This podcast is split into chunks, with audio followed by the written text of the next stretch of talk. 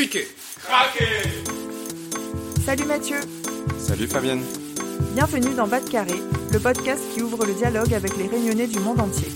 Alors ici, on reçoit des sportifs, journalistes, chefs cuisiniers, chefs d'entreprise, artistes ou encore youtubeurs, parce que chaque réunionnais a son histoire à raconter. Ensemble, allons Bas de Carré. Allons découvrir qui ils sont et comment ils font pour garder en eux la réunion.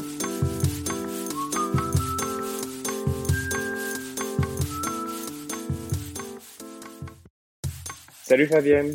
Salut Mathieu, ça va?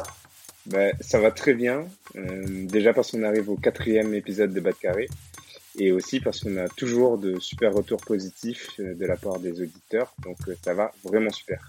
Ouais, c'est vrai, ça, t'as raison, on, on reçoit pas mal de retours.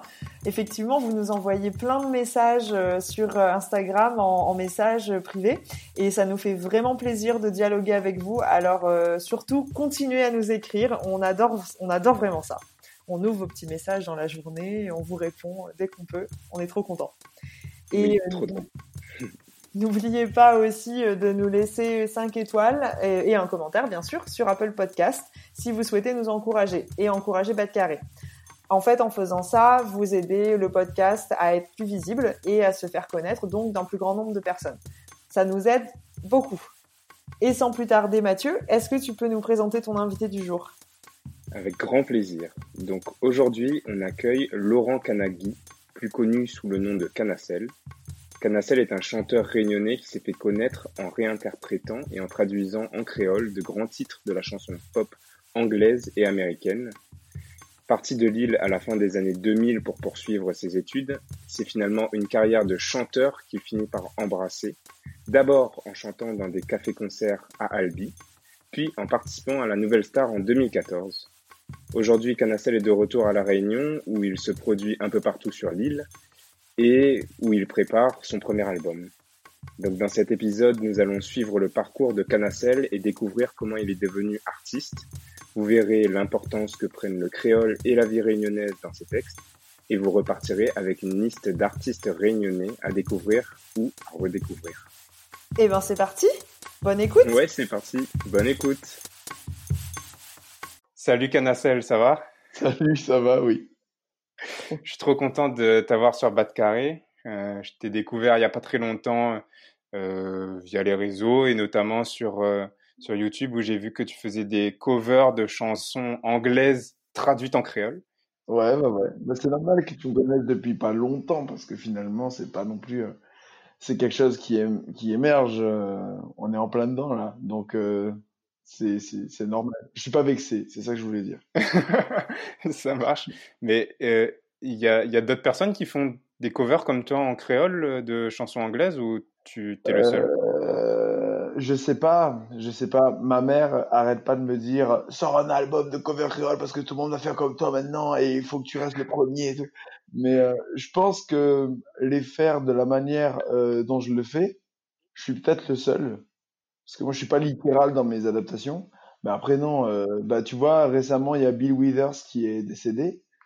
Mhm. Et euh, Maya Kamati, euh, que, que j'adore, a, a sorti un, un cover créole de Ain't No Sunshine.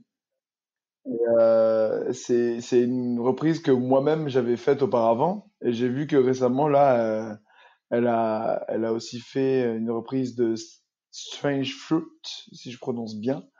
Et, euh, et du coup, euh, rien qu'avec Maya, je peux te dire que non, du coup, je suis pas le seul. Mais, euh, mais voilà. Mais peut-être capitaliser autant dessus, je, je- j'en ai pas trop entendu autour de moi pour l'instant. Mais non, je, je pense pas être le seul. Mais d'ailleurs, j'ai vu que, donc, effectivement, c'est pas de la traduction littérale parce que tu places un petit peu ton, ton petit bout de vie. Euh, j'ai vu que tu parlais de Saint-Benoît, Brapanon dans certaines chansons. En fait, tu en profites aussi pour, euh, pour exprimer euh, toi ce que tu Bah, as envie. Disons que quand, quand je tra- quand j'adapte une chanson en créole, la personne que je vise, c'est bah, les créoles, quoi. C'est les réunionnais ou les réunionnophiles, tu vois. Donc, euh, quand, quand, quand Ben Harper dit euh, I've been down to Nashville, Tennessee, si moi je dis euh, de Nashville, euh, dans le Tennessee, enfin, j'ai pas tellement l'impression que ça va parler, tu vois. du coup, ouais, bah, je, je mets des, je mets des, je mets des équivalences, quoi, tu vois. Bah, par exemple, tu vois, euh, Georges Ezra, euh, j'ai traduit euh, une chanson qui s'appelle Budapest. Ouais. Où, grosso modo, dans le scénario de la chanson, le mec promet monts et merveilles à, à la femme qu'il aime. Et il commence en disant, euh, bah, ma maison en Budapest, euh, je la vendrai si ça me permettrait d'être avec toi. Mais quand tu dis, quand tu dis, euh, m'y vendre mon casse Budapest, enfin, ça marche pas. Bah, je sais pas, ouais, il y a, y a quand même un truc qui.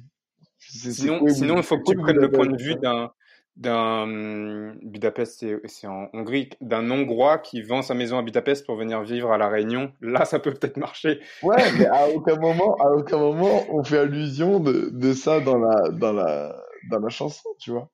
Donc euh, voilà, euh, au lieu de ma, ma maison à Budapest, c'est euh, ma jolie maison dans l'Ouest. Tu vois, là, ça parle déjà un peu plus aux gens, quoi. Ça fait un peu plus rêver. c'est con à dire, mais. ouais, c'est vrai, c'est beaucoup plus parlant. Puis même, euh, en fait, c'est, j'avais vu un spectacle, moi, euh, euh, en métropole à Paris qui s'appelle Les Franglaises. Je sais pas si ça te parle. Les Franglaises, non, ça me dit rien du tout.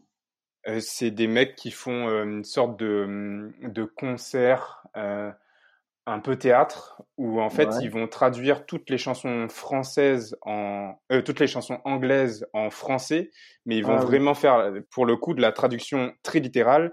Ah, et donc par exemple euh, ouais voilà c'est hyper drôle. Euh, Purple Rain ça devient pourpre pluie.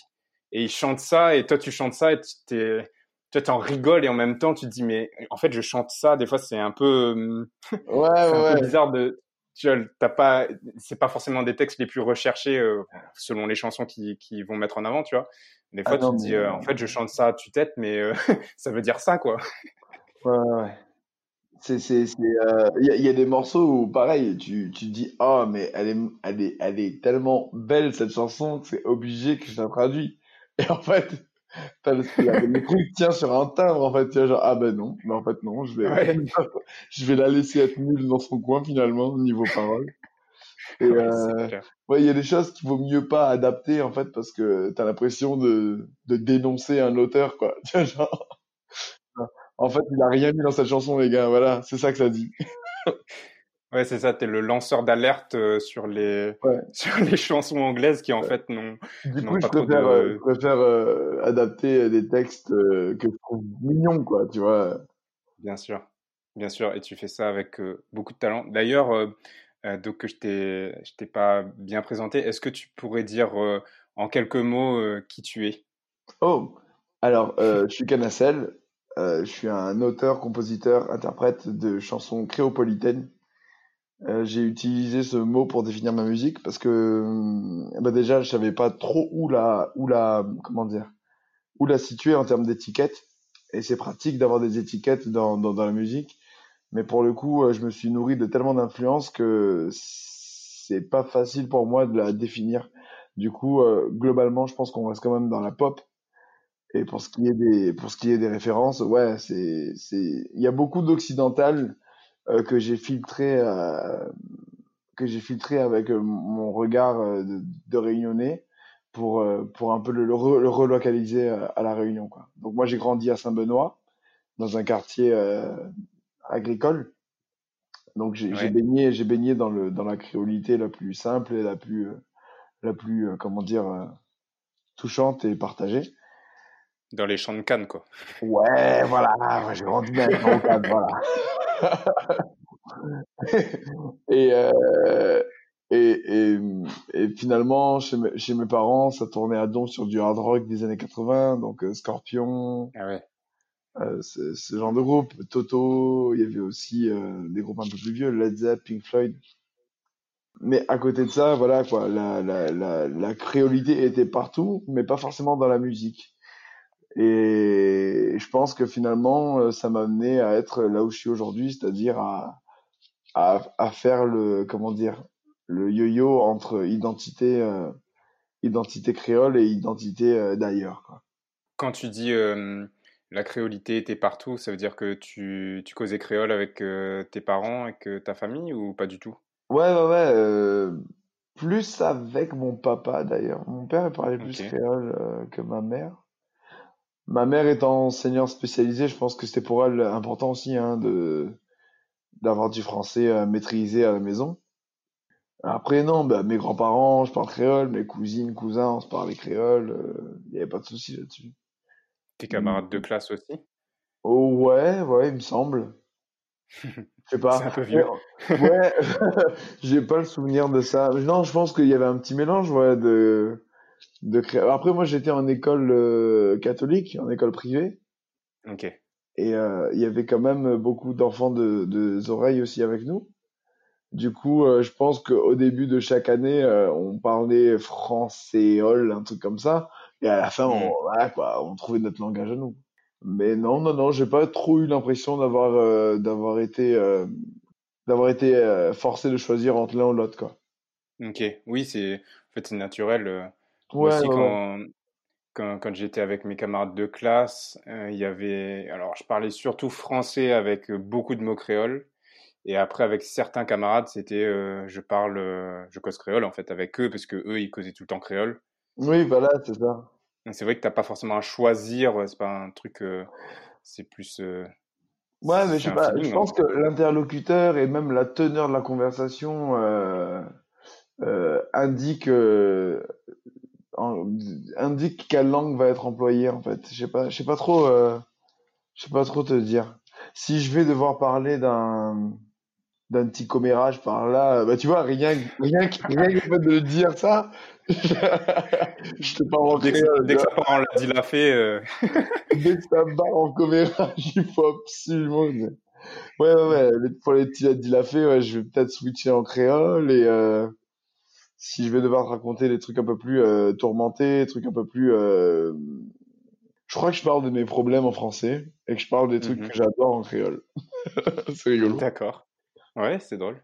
Ouais. C'est peut-être, euh, ouais, voilà, je suis pas du tout expert, mais euh, si, si, si j'étais ex- expert, si je devais me prendre pour un expert, peut-être que je dirais, peut-être que c'est pas les mêmes zones du cerveau qui sont utilisées quand on utilise sais comme je le trop. suis pas, ben voilà, j'assume pas mes propos Non, mais c'est un comble parce qu'en plus, tu vois, je suis chanteur, donc normalement chanter sa douleur et tout en créole, ça devrait être mon ça devrait être mon dada, mais euh, en tout cas en, en parlant, ouais, je vais plus être à l'aise de parler ce genre de ce genre de choses-là en, en français. ouais.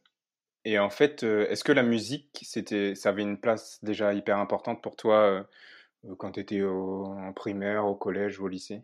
Bah, en fait, euh, je t'aurais dit non euh, il y a il y a quelques il y a quelques an- années, ouais. Mais euh, là récemment, je, enfin, je recolle un petit peu les morceaux et euh, tu vois, je réalise que finalement, quand il y avait un, un, un spectacle scolaire, tu vois, pour la kermesse où il fallait chanter, euh, je me retrouvais toujours dedans, par exemple. Tu vois. Oui. Quand il y avait un truc à danser, quand il y avait du théâtre, en fait, le spectacle, j'ai toujours été un petit peu dedans. Mais en fait, je crois qu'à l'époque, je trouvais ça normal. Tu vois ce que je veux dire? Oui. Et Pour je toi, trouvais ça, naturel, c'était ouais, facile. pour moi, c'était normal qu'un gamin à l'école soit sur la scène de l'école. Et en fait, finalement, le temps passe et tu, tu, tu regardes avec euh, des yeux d'adulte euh, les enfants qui t'entourent et tu dis, bah, en fait, non, euh, il y a les enfants qui, qui sont, qui sont pas du tout intéressés par ça, qui sont parfois même apeurés par ça. Et moi, non, il n'y avait pas plus de questions que ça. Donc, euh, plus même que la musique, je pense que le spectacle a toujours été un petit peu euh, dans, dans mes hobbies. Je sais pas si on peut dire ça comme ça. Ouais. Mais pas tant la musique, quoi. Enfin, s'il fallait chanter, je chantais. S'il fallait danser, je dansais. Euh, moi, j'adorais dessiner, en fait. Et, et ma mère, en fait, aujourd'hui, elle peut me raconter que quand la pluie tombait, euh, qu'il y avait genre une goutte d'eau qui tombait sur, euh, sur une moque en tôle, un truc comme ça, euh, je pouvais chanter en rythme sur la pluie, par exemple. Euh, C'est le genre de truc, euh, je pense que c'est le genre d'histoire qu'elle, potentiellement, elle a pu inventer aussi. Euh, tu sais, euh, c'est peut-être ce genre de mère qui prépare un portrait, genre, ouais, mon fils, c'est trop un génie, et qui attend, qui attend trop que MTV vienne faire un documentaire sur ma life un jour, et, mais euh, non, non, non, mais, mais ma mère, elle m'a raconté ça, que si, quand même, il y avait, il y avait des, j'avais un micro, euh, ce, ce petit enregistreur cassette. Je sais pas si t'es plus jeune que moi ou pas, mais il y a beaucoup de gosses qui ont eu ce, ce petit euh, lecteur cassette avec un micro ou quand tu chantais, tu pouvais enregistrer sur la cassette en fait. Et du coup, ouais, j'avais ça et c'était. Bah, je pense que ça doit exister encore, mais avec des prises USB par exemple, tu vois. Et je crois que en fait, je passais ma vie là-dessus, que je, je, je crois que je, je, me, je me rappelle. En fait, j'ai des bribes de souvenirs où la musique était importante, mais après, pas tant que ça non plus. Le dessin était plus important. Mais est-ce que du coup, tu pratiquais la musique euh, en dehors de l'école, en dehors de ces moments un peu particuliers euh, que, qui sont la kermesse, ou, ou pas du tout? C'était juste un loisir et t'avais pas, tu prenais pas de cours ou... Pas du tout. Euh, non, non, jamais, jamais, jamais. Euh, non. C'est au lycée, hein, euh, à la fin du lycée même, vers la terminale que je me suis mis à la guitare et à chanter. Tout ce qui a été avant, à part écouter beaucoup de musique et rien d'autre d'ailleurs, il n'y a pas eu, a pas eu de pratique musicale, il n'y a pas eu de cours de piano, de solfège, de qui dépasse le cadre scolaire, quoi. En terminale, quand tu te mets à la guitare et que tu commences à chanter, est-ce que déjà là, tu as un peu des rêves de euh, euh, je vais faire ça peut-être professionnellement, j'aimerais en vivre euh? Non, du tout. Bah, la seule fois où ça m'a effleuré, en fait, c'est quand je suis allé à la Nouvelle Star, tu vois. C'est, c'était là, on est en 2014, donc on est, on est quand même sept ans après la terminale. Entre temps, tu as joué quoi Ouais, entre temps, j'ai joué. Il y a même un moment où j'ai arrêté pour les études. Il y a des moments où je remontais sur scène dans des. J'étais à Montpellier. Euh, il y avait un bar. S'il y a des étudiants euh, montpelliérains qui, qui écoutent, euh, RPZ à tous. il y avait un bar qui s'appelait l'Antirouille. Et en fait, l'Antirouille, euh, il y avait un. Il faisait des soirées où tu avais un groupe qui était sur scène et tu montais sur scène. Tu avais les paroles. En fait, c'était un karaoké, mais tu avais un groupe qui jouait quoi. Mais qui jouait, mais qui jouait vraiment. En fait, ça s'envoyait du lourd. Je me rappelle, ça faisait hyper longtemps que j'avais pas chanté, ça fait très longtemps que j'avais pas chanté devant un public aussi. Et j'étais monté sur scène et j'avais chanté, je crois que c'était un morceau de Placebo. Et j'avais, mais j'avais pris la claque je me dis, ah putain, ça serait vraiment pas mal de, de reprendre un peu la scène et la musique un jour, euh, si jamais j'ai l'occasion. Et puis l'occasion est venue euh, à Albi euh, quelques années plus tard. On va revenir sur sur ton départ. Donc, tu es parti juste après le bac euh, pour, euh, pour Montpellier, donc? Euh, Non, un an après le bac. J'ai fait une année à la fac du Montfier avant. Déterminante, d'ailleurs.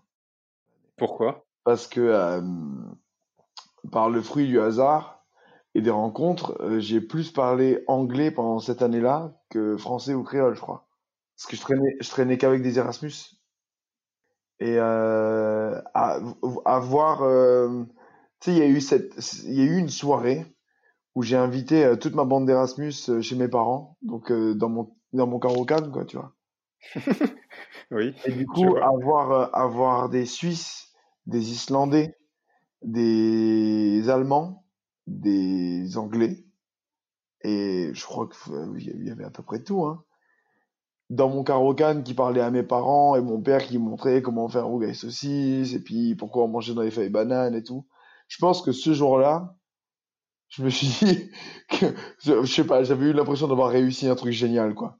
C'est pour ça que je te dis, euh, c'est pour ça que je te dis que cette année a été déterminante parce que je pense que c'est l'année où euh, le mélange identitaire en moi, il a, j'en ai découvert le goût. Tu vois ce que je veux dire?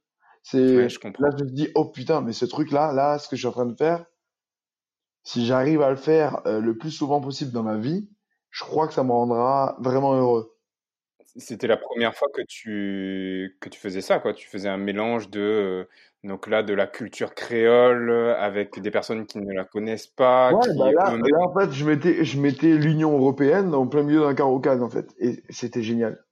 Je savais même pas que qu'il y avait des Erasmus qui venaient à La Réunion. Je, savais qu'il y avait des Réunionnais qui partaient en Erasmus. Ouais. Mais euh, je savais pas du mais tout. en même temps, mais mets-toi à leur place, les gars. Tu vois, tu as un programme européen qui te dit tu peux étudier dans plein de facs d'Europe. Donc tu peux aller en France. Ah, tu veux aller en France, mais au fait, en France, il y a aussi cette île-là où il y a des baleines, un volcan. tu, tu à la place de l'étudiant qui a un petit budget, bah franchement, mais t'y vas, t'y vas de ouf. C'est vraiment la destination euh, exotique original que tu peux pas imaginer en fait quand tu es, ouais, quand es grave, mais, mais, mais, tu vois, je sais pas s'il y a de fac à Hawaï, je sais pas du tout. Mais si par exemple il y avait un programme qui me permettait d'aller aux États-Unis et que parmi les, les facs pouvant m'accueillir, il y avait une fac à Hawaï, ouais, j'aurais peut-être un petit peu réfléchi, tu vois. Mais en même temps, tu vois, c'est un peu particulier parce que si par exemple tu es euh, donc Suisse, c'est un peu proche de la France, mais islandais, on va dire. Mm. Peut-être que tu, tu, as envie de découvrir ce que c'est que la France, et donc c'est quand même audacieux pour eux de, de carrément, tu vas partir à l'autre bout du monde avec, euh, j'imagine, pas beaucoup d'infos, tu as traduit dans leur langue, euh, et donc et est-ce que est-ce que tes amis donc ils avaient le tu vois est-ce qu'ils se disaient euh, j'avais passé un moment en France ou est-ce qu'ils ils se disaient j'avais passé un moment sur un endroit particulier? Bah, je sais pas, ils étaient étudiants, donc je pense que quand même en cours, ils, ils, devaient, ils devaient sentir un peu le goût de la France, quoi, tu vois, parce que bah, c'est chiant pareil. Hein Mais Mais après, en dehors, euh, bah, les Islandaises, justement, c'était très particulier. Putain. Les meufs, elles avaient des prénoms. Quand tu... En fait, elles m'écrivaient leurs prénoms, et quand elles disaient leurs prénoms, il y avait rien à voir. C'est comme si j'écrivais Jessica sur une feuille, et que je te disais euh, Rachel. Et, et, elles, elles avaient énormément de mal à se faire comprendre. Elles avaient, je crois que c'était... Euh quand, quand je te parle de cette soirée là où je les ai invitées euh, chez mes parents, euh, elles étaient vraiment déçues et elles faisaient la gueule parce qu'elles pouvaient pas communiquer avec mes parents. Et du coup, ça les décevait énormément. Donc, je pense que quand même, il y a une sacrée barrière que peut-être elles n'auraient pas eu en, en, en métropole. Mais euh, globalement, euh, ils avaient l'air tous très contents hein, d'être à la Réunion. Ouais. Et du coup, euh, suite à cette année euh, déterminante. Donc, tu es parti en métropole. Euh, pourquoi est-ce que tu es parti? Je suis parti parce que je vous, bah, pour les études, parce que je voulais aussi, euh, je voulais aussi sauter la mer. À mmh. l'époque, j'étais aussi avec, j'étais en couple avec quelqu'un qui était déjà parti à Montpellier. Donc voilà, c'est le mélange des arguments qui font que, bah voilà quoi, t'as envie, t'as envie de battre carré comme tu dis. ouais, c'est ça. Il y a beaucoup de Réunionnais en plus à, à Montpellier. Moi, j'étais à Marseille. Ouais, mais c'est pas tellement, c'est pas tellement. Et là, c'est le moment où ça devient un petit peu intéressant. T'es créole, tu débarques à Montpellier. Logiquement, tu vois des Réunionnais, tu dis ah bonjour la Réunion. Mais en fait, non, c'est pas du tout ça que j'ai fait moi.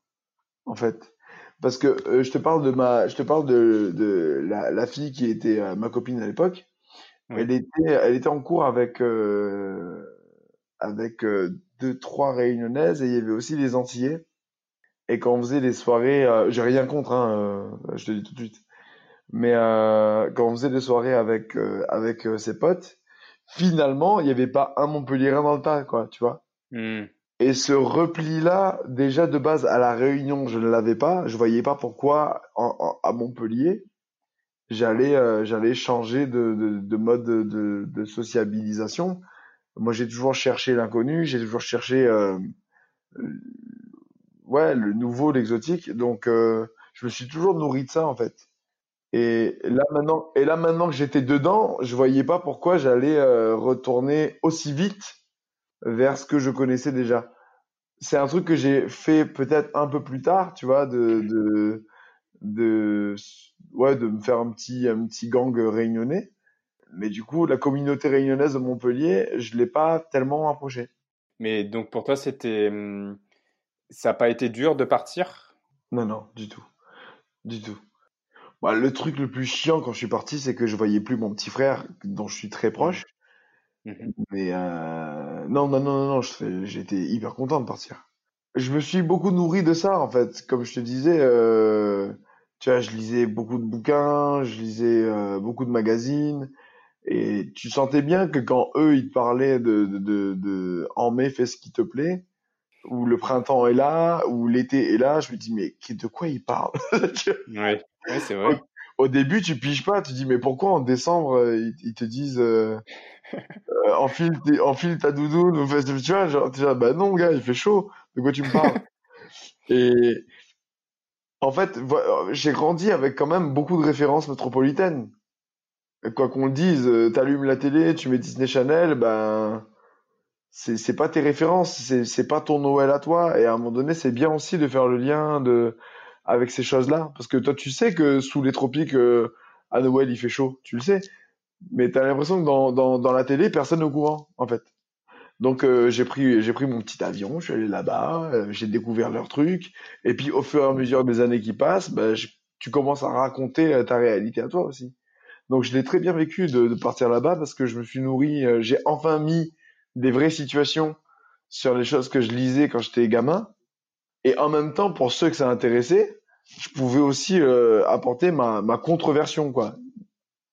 Il y a tout ce côté, euh, parce que eux, ils sont, enfin, quand je dis eux, c'est les métropolitains, ils sont aussi hyper curieux de savoir euh, comment c'est en fait le monde inversé. Déjà de base ils comprennent pas pourquoi t'es chez eux. ils, disent mais t'es réunionnais? Oui. T'as vécu sur la Réunion? Oui. Mais pourquoi? Tu es là alors? Je- Reste chez toi mec. T'as t'as de la plage, t'as le soleil, t'as. Enfin ils, ils ils ils ont une image très paradisiaque de l'île qui est qui est pas faussée. Mais en même temps euh, pour eux euh, être chez eux c'est voilà c'est le froid c'est euh, c'est l'amorosité ambiante et, et finalement euh, Ouais, il y a aucun argument au fait de partir d'une île ouais. paradisiaque pour, euh, ouais ouais. pour aller euh, ils comprennent pas ça. bah en fait si tu veux c'est un petit peu le truc qui ferait que eux ils s'acharnent au travail c'est pour quitter la métropole et aller sur une île quoi.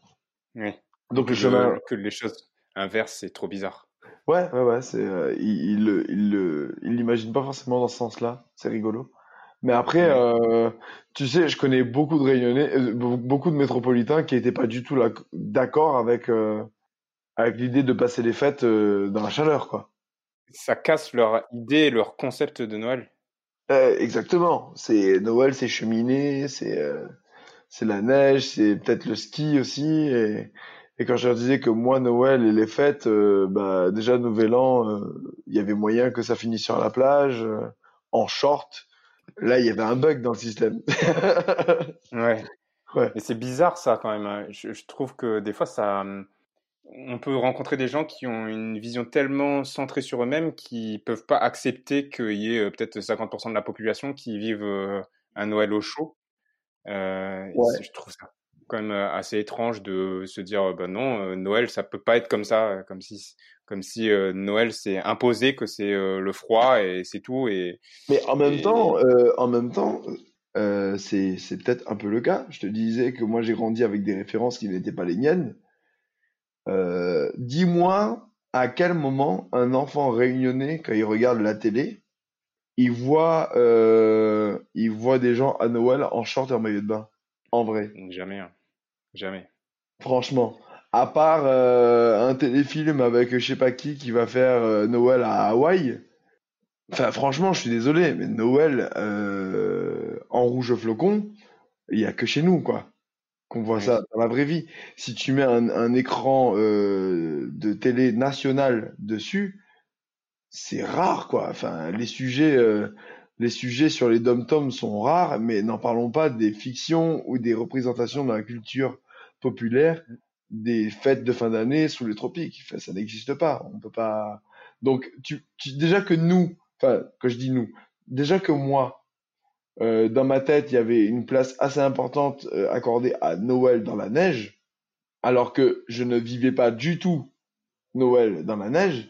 Imagine eux, quoi, qui vivent Noël dans la neige et qui n'ont jamais aucune image qui leur qui, qui, qui leur montre autre chose, quoi. Donc, euh, je c'est vrai comprends ce que tu veux dire. C'est bizarre qu'ils soient aussi centrés sur eux, mais en même temps, si tu as pas la démarche de de rechercher, euh, de parler à des réunionnais, tout ça, bah t'en entends jamais parler finalement. ouais il faut être euh, faut que ce soit proactif de leur part parce que Ouais, ouais, Euh, la, la place qu'on occupe euh, effectivement dans la culture euh, française métropolitaine Mm. est tellement, euh, pff, elle est Bah oui, oui, oui. Mais c'est, euh, mais et, et quand je dis ça, c'est, enfin, j'allais dire, il n'y a pas d'amertume. Bah si, il y en a toujours forcément un peu, parce que Mhm. t'aimerais bien être plus euh, représenté que ça. Mais Ouais. je crois que le chiffre, il était, il était horrible. euh, Le chiffre de sujets de la télé nationale, donc là on parle de service public, hein, Mhm. euh, qui parle de la Réunion en pourcentage, déjà c'était 0, Sachant qu'on est 800 000. Ouais, je crois. Attends, 800 000 à la Réunion. Rajoute les Antilles, rajoute la ben Guyane, rajoute euh, Mayotte. Euh. Et du coup, attends, je crois que c'était 0, et si j'abuse pas, c'est possible, qu'il y avait un 0 derrière la virgule. bon, en tout cas, ça ça m'étonnerait pas du tout. Et là, on avait un pourcentage. Et tu te dis, mais ouais, ouais, il y a, y a un blême, quoi. Parce que j'ai aucun problème avec le drapeau bleu, blanc, rouge en ce qui me concerne. Et ça, c'est des propos qui n'engagent que moi, tu vois.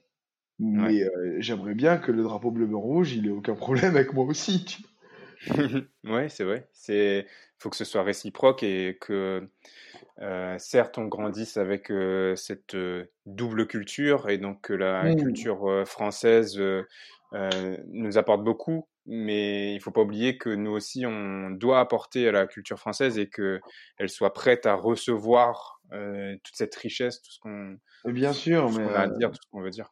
Tu, tu parles d'une culture, euh, mais, ouais, il y a, tout. Quand tu regardes les écrits, euh, les écrits ultramarins, mais c'est formidable. C'est une, une, une, source incroyable d'inspiration, de, euh, là, je te parle de littérature, mais tu vas avoir aussi, euh, que ce soit en cinéma, en musique, en gastronomie. Mais me lance même pas sur la gastronomie, mais les gars, genre, ok, c'est bon, hein.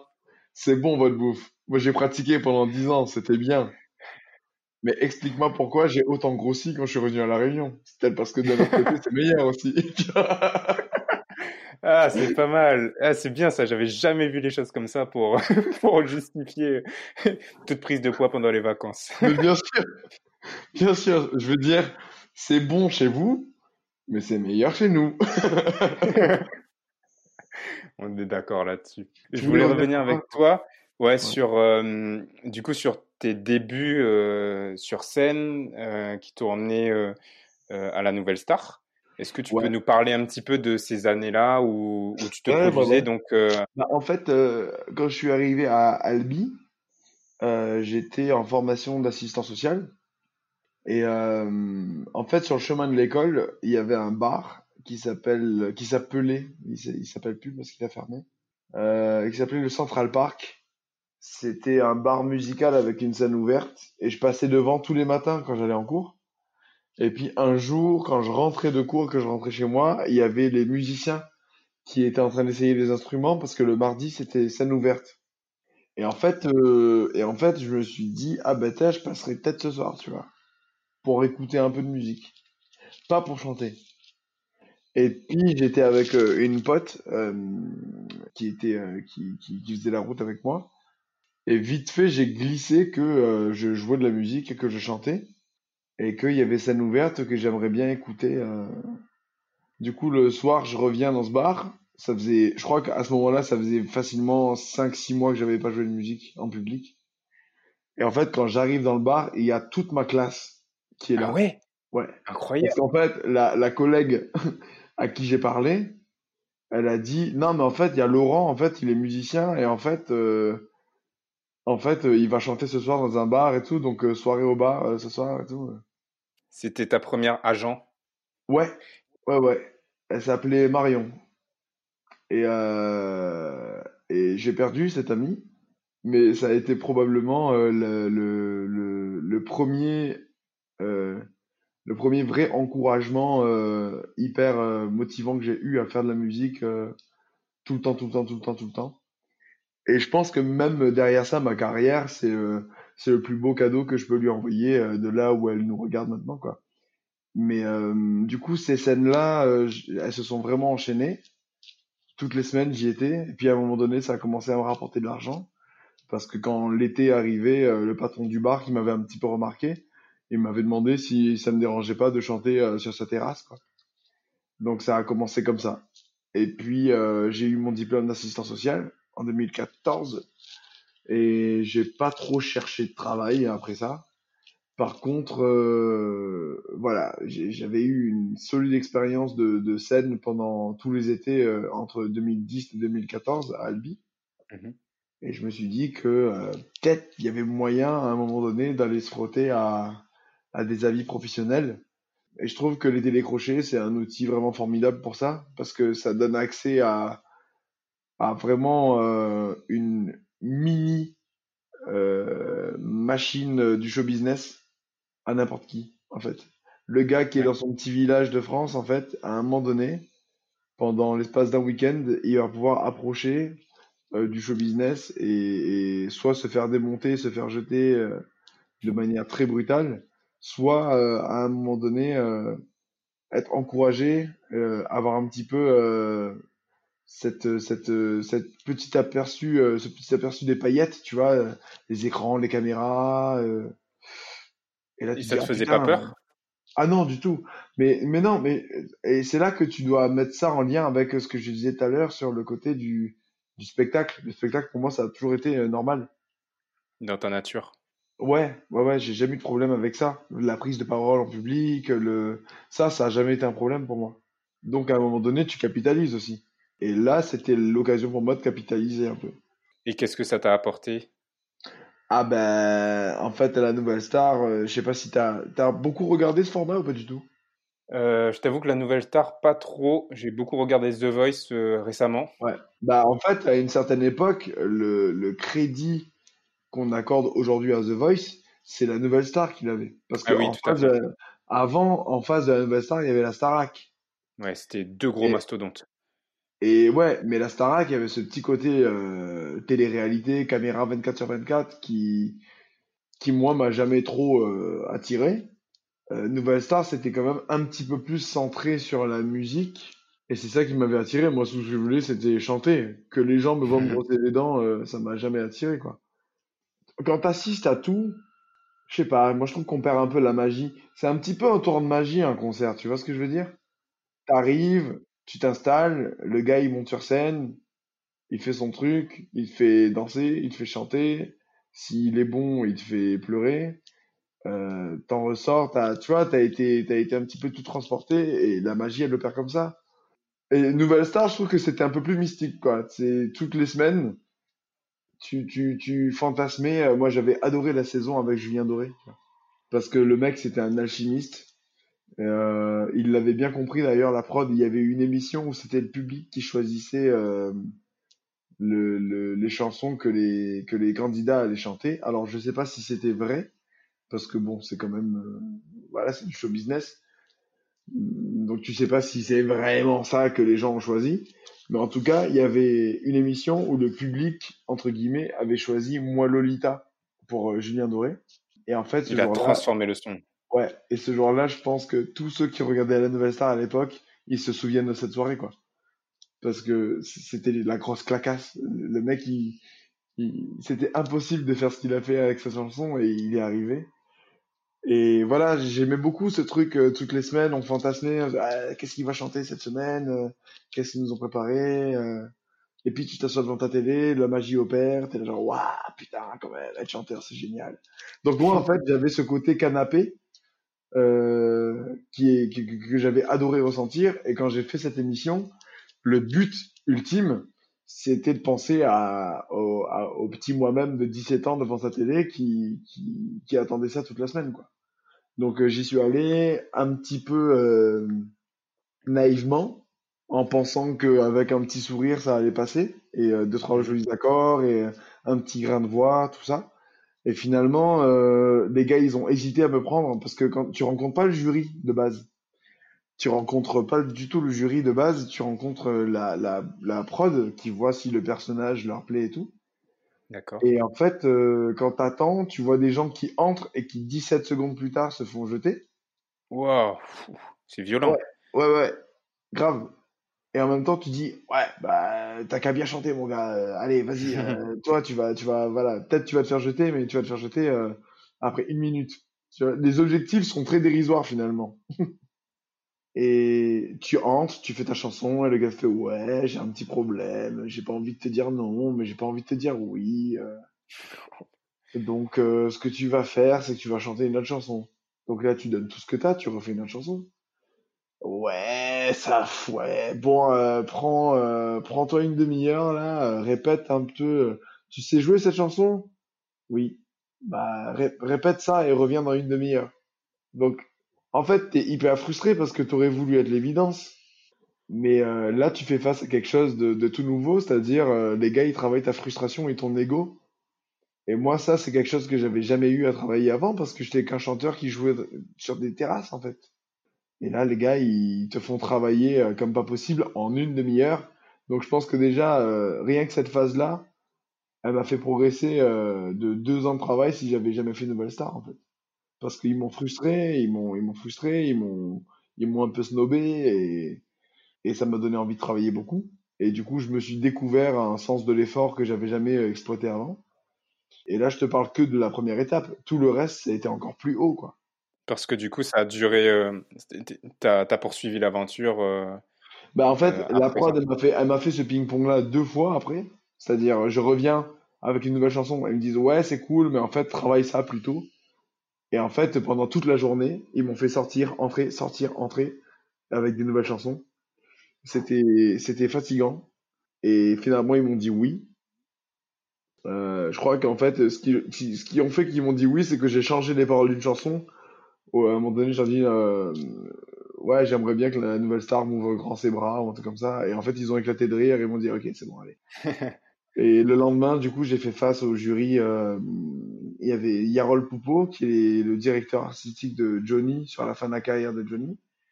Il y avait Sinclair, il y avait André Manoukian et il y avait Elodie fucking Frégé, qui était magnifique. Eux, ils m'ont dit oui euh, pour le théâtre. Ils m'ont pas dit oui tout de suite. Il a fallu que je chante encore une chanson derrière. Donc j'ai vraiment arraché mon ticket pour le théâtre à Paris. Et après, euh, à Paris, euh, c'était quelques mois plus tard, j'ai fait,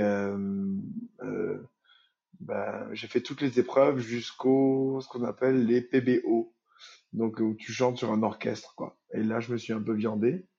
Mais je me suis viandé dans les 20 derniers candidats, c'est-à-dire euh, 20 derniers sur 10 000. Ah oui. Et Ouais, là, en fait, euh, voilà, tu fais le calcul. Même si c'est chiant de te faire virer, tu dis, ok, à la base, euh, je voulais juste voir s'il y avait moyen, quoi. Oui, ça a été un peu euh, une caution pour toi pour Ouais, euh, te dire, ouais, ok, je peux, je peux continuer là-dedans. ouais, ouais, grave. Euh, ça a été hyper euh, formateur en très peu de temps. Et ça a été, comme je te disais, ça a été la première fois où j'ai vraiment eu envie de me m'arracher au travail. Donc, euh, donc, euh, il y avait une certaine élégance en fait de dans ce milieu-là que moi j'ai décelé à, ce- à, ce à- à ce moment-là. Je me suis dit, ok, c'est c'est c'est c'est pas gratter sur un bout de bois quoi. C'est préparer, anticiper, euh, jongler un petit peu avec avec les émotions que tu as envie de faire ressentir aux gens. Donc, euh, il y, avait tout un petit, euh, tout un petit package de, de talents en plus que, que je n'avais pas et que j'ai eu envie de travailler. Pour moi, être dans les 20 derniers, c'était déjà la preuve qu'il y avait moyen, en fait. Ce que le jury m'a confirmé ensuite. Euh, donc, euh, moi, je suis sorti de la Nouvelle Star. euh, le diplôme d'assistant social, c'était devenu un parachute. Mais l'objectif, c'était de devenir musicien maintenant. Et c'est là que tout s'est lancé. Sans Nouvelle Star, rien ne, se, rien ne se serait fait pour moi, je pense. Et tout de suite après Nouvelle Star, tu te dis, euh, je rentre euh, à La Réunion et je vais chanter euh, à La Réunion? Non, non, non. Je suis rentré à Albi. Et c'est que trois ans plus tard que je suis rentré à La Réunion. Du coup, je suis rentré à Albi. J'ai chopé des postes de musicien résident, c'est-à-dire que dans des pubs, tu vois, c'est-à-dire que tout, tous les vendredis, tous les mardis et tous les mercredis, je jouais dans des bars différents. Donc euh, j'avais à peu près trois concerts par semaine. Après, j'ai intégré d'autres projets aussi. J'ai intégré des mini-festivals, des associations qui organisaient des concerts. euh, euh, donc c'était tout était dans la musique, mais il y avait beaucoup de travail quand même. Et à quel moment tu t'es dit, je switch, ou en tout cas l'idée est venue dans ta tête de euh, maintenant j'ai envie de rentrer, j'ai envie de chanter pour, euh, pour euh, mon île. À quel moment ça s'est fait? Je sais pas. Je, sais pas. Je pense que c'est quand j'ai commencé à écrire. les premières chansons étaient en anglais. Et puis un jour, j'ai trouvé un petit riff de guitare qui était très rigolo, qui est quasiment, au début, c'était quasiment un mini plagiat d'un truc de Ben Harper en fait. Et puis un jour, j'ai écouté beaucoup de disques de Bob Marley et je me suis dit que le truc que j'avais l'impression d'avoir volé à Ben Harper, Bah, en fait, Ben Harper, il la voulait à Bob Marley. et du coup, je me suis dit, ah, ça va, c'est bon, c'est sur la pentatonique de sol, c'est bon, on peut faire ce qu'on veut, quoi. Et je me suis dit que ce truc-là, ce serait rigolo de chanter dessus en créole. Et c'est là que j'ai écrit une chanson qui parlait de ma ville, de Saint-Benoît. En, en l'enregistrant, elle en faisant, elle, en fait, quand je l'ai fait écouter à, à mes, à mes copains métropolitains qui ne connaissaient pas du tout un mot de créole, et que j'ai vu qu'ils adoraient, que ça les faisait danser, et qu'ils se sont dit, ah ben, tu vois, euh, la musique réunionnaise, euh, je connaissais pas, et finalement, c'est génial. Et, moi, j'avais envie de leur dire, non, mais ça, c'est pas de la musique réunionnaise, les gars. là, c'est moi qui ai fait un truc euh, de guitare et chante en créole dessus.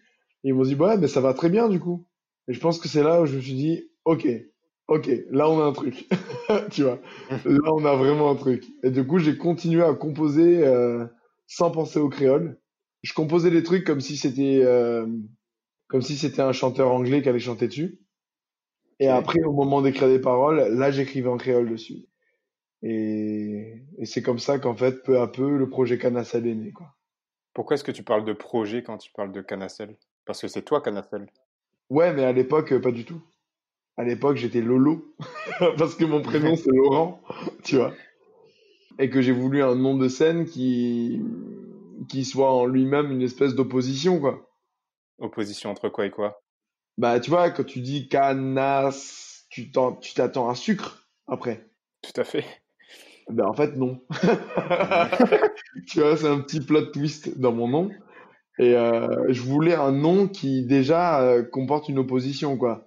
Ce sucré-salé, ce mélange de saveurs, ce, ce blanc contre noir, ce métropole contre créole. Enfin voilà, il y a, y a une dualité dans mon dans l'ensemble de mon projet musical ouais. que je voulais euh, ouais que je voulais euh, retranscrire dès le nom et en fait Canacel c'est ça c'est déjà c'est un hommage à ma famille parce que mon nom de famille c'est Kanagi et moi comme je t'ai dit au début j'ai grandi dans un quartier qui est euh, dans un carocam tu vois donc je voulais je voulais un peu porter ce, cet héritage canne à sucre et tout et en même temps apporter mon grain de sel dans l'histoire et faire la promesse que rien n'allait se passer comme prévu. Euh.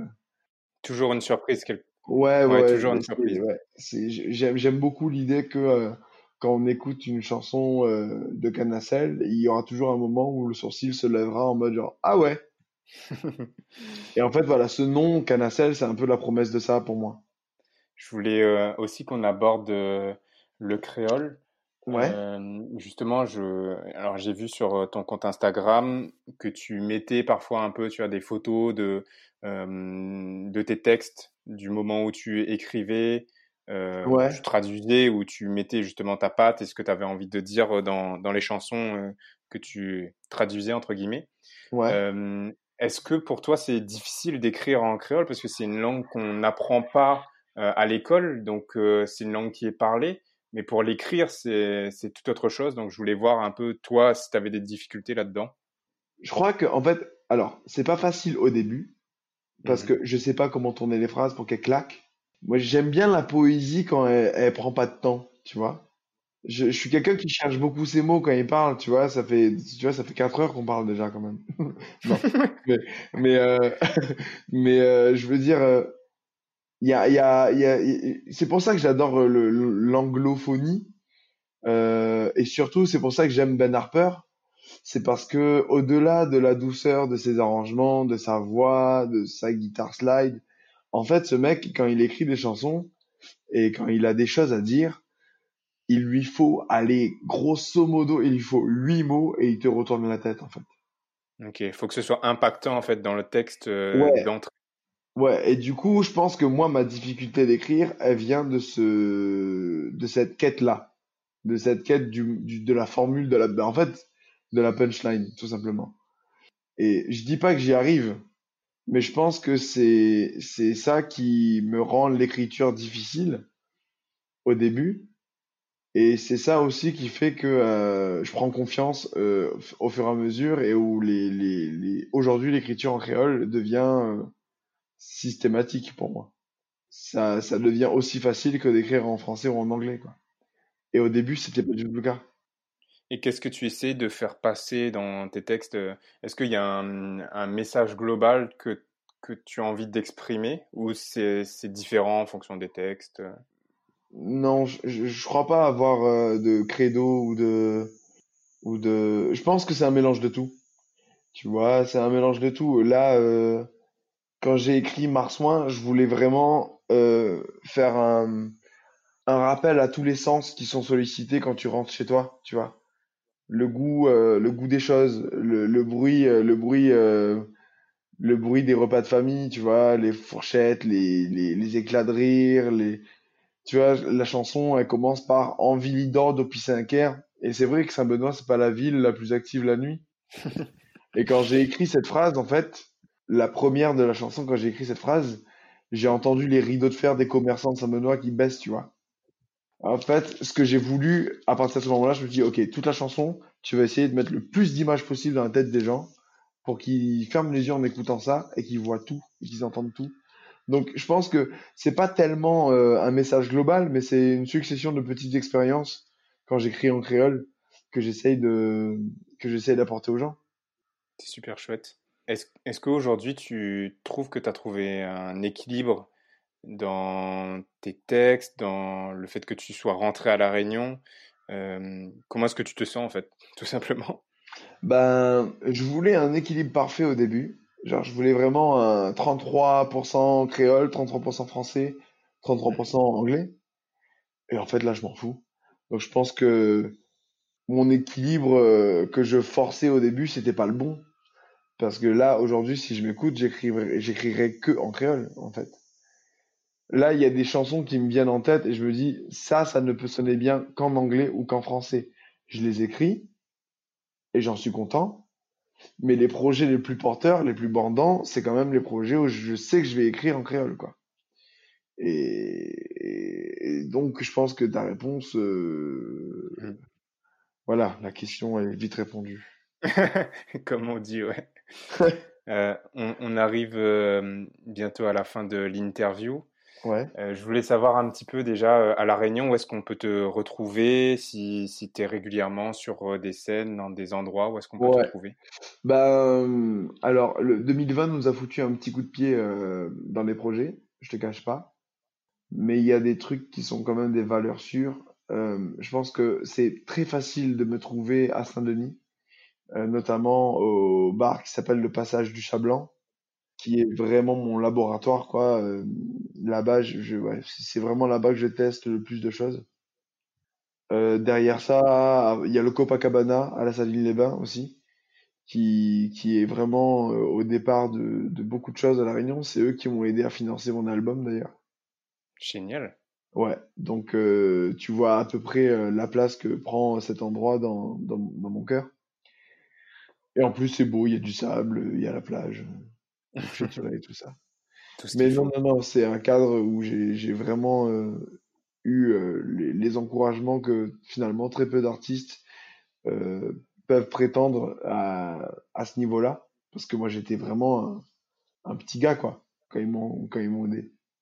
Ouais, parce que tu n'avais pas ton public. Tu, ton public, il était euh, dans le sud de, de, la métropole et tu viens, ouais, ouais, pas public, et, et tu dois tout reconstruire. Dans le sud, il était même même pas dans il était dans le Tarn. Donc, euh, et il sortait pas trop, trop, trop du Tarn, mon public. Peut-être un peu Toulouse. Mais euh, on va pas se mentir, j'étais pas un projet euh, à ampleur nationale. J'ai fait deux, trois dates à Paris, mais c'est pas. Ça a pas non plus explosé. Mais par contre, ça tournait, quoi. Je, je mangeais. Je mangeais bien, même.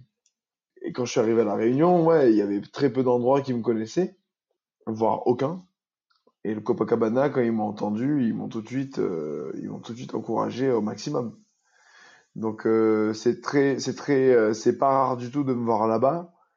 Et après dans, dans le dans le sud, euh, écoute, euh, j'ai pas encore d'attache comme j'en ai dans dans l'ouest ou dans le nord, mais ça saurait, ça ne saurait venir. Quoi.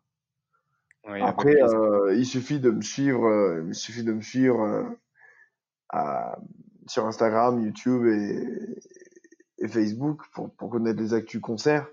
Mais voilà, on prépare en tout cas, on prépare de très très belles choses parce que là, tu vois, ça fait un an que je joue en trio maintenant. D'accord. Et c'est clairement quelque chose qui, qui me plaît et qui plaît à mon public. Ça se voit, ça ne, ça ne ment pas ce genre de choses là. Donc on travaille très dur à trois pour euh, pour arriver à faire des concerts euh, qui qui rentrent carrément dans la ligne directrice de tout ce que je t'ai dit jusqu'à maintenant quoi. C'est-à-dire euh, un truc avec un vrai spectacle, un truc où on essaye de parler le plus librement de nos sentiments. je parle beaucoup de ça aussi. J'écris beaucoup de chansons d'amour au final. Et mais sous toutes ses formes. Tu vois, ça va être l'amour familial, l'amour fraternel, l'amour amoureux, l'amour charnel, l'amour déçu, le, la disparition de l'amour aussi. Et bien sûr, il y a des hommages à des figures euh, paternelles, des figures identitaires, des figures. Euh, mais tout ça, c'est quand même un gros projet de love, quoi. Hein, on va pas se mentir.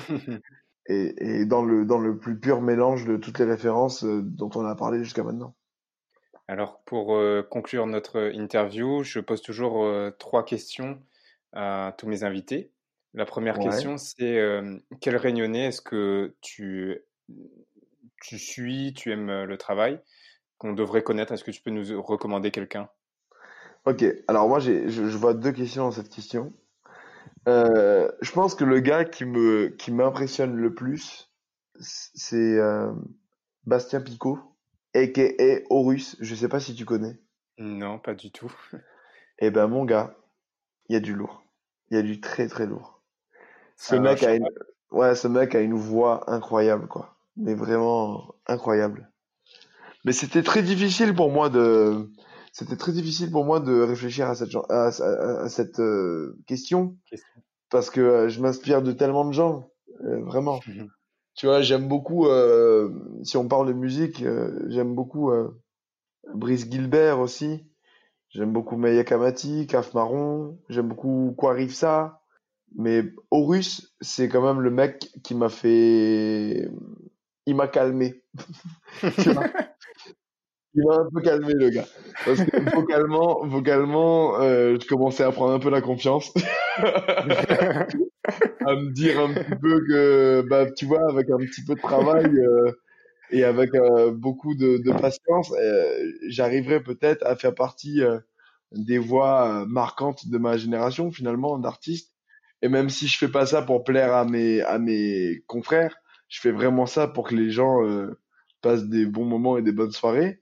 Bien sûr, c'est bien d'avoir des ambitions aussi. Hein. Voilà, je j'ai jamais menti sur mes ambitions, tu vois. Je pense que c'est très con de faire semblant de ne pas en avoir. Eh bien, quand j'ai vu et entendu Bastien chanter, je me suis dit, ok, je serai une des grandes voix de ma génération euh, si on considère que je suis pas dans sa génération à lui. parce que lui, pas dans la même catégorie. ah ouais, on est clairement pas du tout dans le même game, mon gars. Non mais c'est un tueur, c'est un tueur et doublé de ça, c'est un homme avec euh, un sens euh, de l'esthétique incroyable. Euh, ça peut, ça peut, ça peut d'ailleurs être déroutant pour les gens parce que quand Bastien Picot devient Horus, euh, c'est c'est tout un c'est tout un comment dire j'ai un personnage qui se crée. Non non non j'avais un mot plus stylé mais bon. On va dire un univers. Hein. C'est tout un univers. voilà. Ok, je comprends. Bah, on va on va découvrir. Euh, ça s'écrit A U R U S. Il a sorti un EP. Euh, euh, assez incroyable. Il a sorti aussi un clip euh, qui s'appelle, euh, je crois que le EP s'appelle Mean World Syndrome. Et bah, le mec, il fait des clips incroyables. D'ailleurs, son dernier clip, c'est lui qui l'a réalisé. Vous allez prendre une claque. Et, et vocalement, ouais, je pense pas qu'on ait entendu une voix comme ça à la Réunion depuis un bon bout de temps, quoi. Donc ça, c'est le réunionnais, euh, c'est le réunionnais que je suis le plus. Et après, tu me demandais le réunionnais qu'on devrait tous connaître. Et, bah, euh, hein. je pense que non, mais j'avais une réponse de Miss Réunion. Euh... Vas-y, dis-nous. je pense que le réunionnais qu'on devrait tous connaître, bah, c'est le réunionnais en nous. c'est la première fois qu'on me l'a fait celle-là. ça marche bien. Ça marche je pense qu'on va. Moi, j'aime bien. Ouais, ça marche très bien. Il y avait aussi la version B de cette réponse. Je pense que à un moment donné, il suffit de regarder à côté de toi et le réunionnais à côté de toi, il a déjà pas mal d'histoires stylées à raconter de base parce que c'est, c'est, c'est, voilà, c'est, on est quand même sur une île où le partage est, on gagne tellement à partager à la Réunion que finalement, faut pas chercher très loin pour avoir un Réunionnais euh, qui est digne d'être rencontré, quoi. Mm, totalement d'accord, et c'est pour ça qu'on porte ce projet. Alors, la deuxième question de fin, c'est quel conseil est-ce que tu donnerais euh, donc au Laurent qui a 20 euh, ans, on va dire, et qui vit à Montpellier, qui vient d'arriver à Montpellier ou qui vit à Montpellier depuis pas très longtemps? J'ai, pas trouvé de réponse à cette question. Pour ceux qui écoutent l'émission, euh, il faut vraiment euh, que vous sachiez que ces questions m'ont été données avant, donc j'avais carrément le temps de, de réfléchir. Et j'ai essayé, mais celle-là, j'y arrive pas. En fait, j'adore tellement, euh, j'adore tellement le, le, comment dire, le scénario qui, qui, m'a mené euh, jusqu'à où je suis aujourd'hui, que euh, j'ai envie de dire que le gars de 20 ans, dans, dans, dans son côté paumé, il a quand même réussi à se, à bien s'en sortir, quoi. Donc, franchement, j'en réfléchis pas trop. Voilà. Fais comme tu fais. Mais ouais, j'ai énormément de chance d'avoir euh, la vie, euh, d'avoir une vie euh, qui n'est pas, qui n'est pas, voilà, je regrette pas grand-chose. Et en fait, et moi, on m'a vraiment tendu la main à chaque fois qu'il y avait, avait, que j'en avais besoin. Et, j'oublie rien, en fait. J'oublie rien de tout ça. J'ai demandé de l'aide, j'en ai eu. Et aujourd'hui, bah, je suis un gars, je suis un gars qui est très content de ce qu'il qu'il fait, qui a envie de travailler encore plus pour être encore plus content de ce qu'il fait. Et euh, ouais, je- enfin, franchement, je changerais rien. Ah si, je lui dirais de quitter la meuf quand même. Euh, mais en même genre temps, même, même de cette rupture-là, tu vois, j'ai réussi à en T'as tirer des énormément de apprentissages. Ouais, bien ouais, sûr. ouais. Et donc, la dernière question, euh, est-ce qu'il y a une expression créole que tu aimes et que tu souhaiterais nous partager? Ouais, alors c'est pas du tout une expression créole, pas mais euh, mais en fait c'est, tu sais que la Réunion a une devise? Une devise, non? Ouais. Eh ben ouais. Quelle euh, quelle folie, n'est-ce pas? Ben ouais, Et la ben, devise, en fait, c'était la devise de la Compagnie des Indes. Donc de base, c'est pas un truc de base très feng shui, tu ouais, vois. Mais euh, mais la phrase est belle et stylée, et je trouve que les Réunionnais gagneraient énormément à l'appliquer. parce que finalement, il l'applique déjà un petit peu au quotidien. Mais si on la porte, si on la porte le plus loin possible, on, on réussira à apporter tous les beaux messages qui, qui, qui, qui sont, euh, qui sont sur notre île, quoi. Et en fait, cette expression, elle est en latin. C'est florebo quocumque ferar. Et ça veut dire en français, je fleurirai partout où je serai porté. Et ça, en fait, c'est la devise de la. Réunion. On est d'accord que c'est trop stylé. Ah ouais, c'est magnifique. Les affaires, les gaillards, partout ça, mi ça va, mi pète en fleurs, quoi. Merci Et pour voilà, cette je pense que, je pense que cette, euh, cette phrase-là, pète en fleurs partout, euh, c'est un petit peu, c'est un petit peu euh, l'objectif que, que devraient porter tous les créoles et surtout les jeunes créoles. Genre, de pas se renfermer, de profiter de chaque endroit où ils sont pour euh, s'épanouir et d'apporter un petit peu plus à leur créolité, à leur identité. Et après, de toute façon, toutes ces choses-là, on les met en commun quand on revient au pays et on grandit ensemble, quoi. Parce qu'on est très jeune comme, euh, comme, euh, comme pays. tu vois. Donc voilà, mon identité, euh, elle n'est pas du tout réunionnaise, mais en fait, il suffit qu'on la prenne, euh, nous tous, et qu'on inscrive en nous, et elle deviendra très vite euh, créole, cette, cette expression. On compte sur toi pour ça. Grave, c'est le titre de mon album, Florébo. Grave. Ah, allez écouter tout de suite sur toutes les plateformes. Non, il n'est pas sorti. Il est pas sorti? Il Non, sort quand? je sais pas. Ah, c'est Non, cette c'est encore en cours. ouais, c'est en cours, on travaille, mais euh, il va sortir. Déjà, ça c'est une J'étais en train de me dire, euh, j'ai mal fait mon travail, j'ai pas vu ça sortir. Donc là, j'étais en train de me dire, oh là là, euh, pourquoi est-ce que j'ai pas vu, j'ai pas vu d'album? c'est pour ça que je te disais 2020 nous a un petit peu foutu un coup de pied dans les projets, c'est que tout est décalé.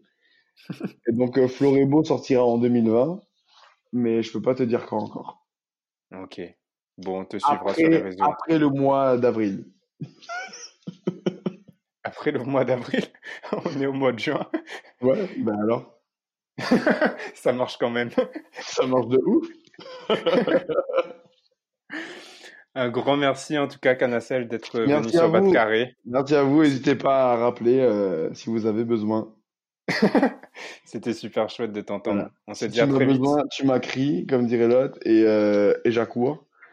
Et euh, bah, bonne route à vous et bon battage de carré. bisous à tous. On espère que cet épisode vous a plu. Pour nous aider à trouver des invités toujours plus extraordinaires, laissez-nous une note sur Apple Podcast, 5 étoiles de préférence. Et pour ne manquer aucun épisode, suivez-nous sur Instagram à batcarré, K-A-R-E. Un grand merci pour votre écoute et on se retrouve dans deux semaines pour un prochain épisode. Allez, on retrouve?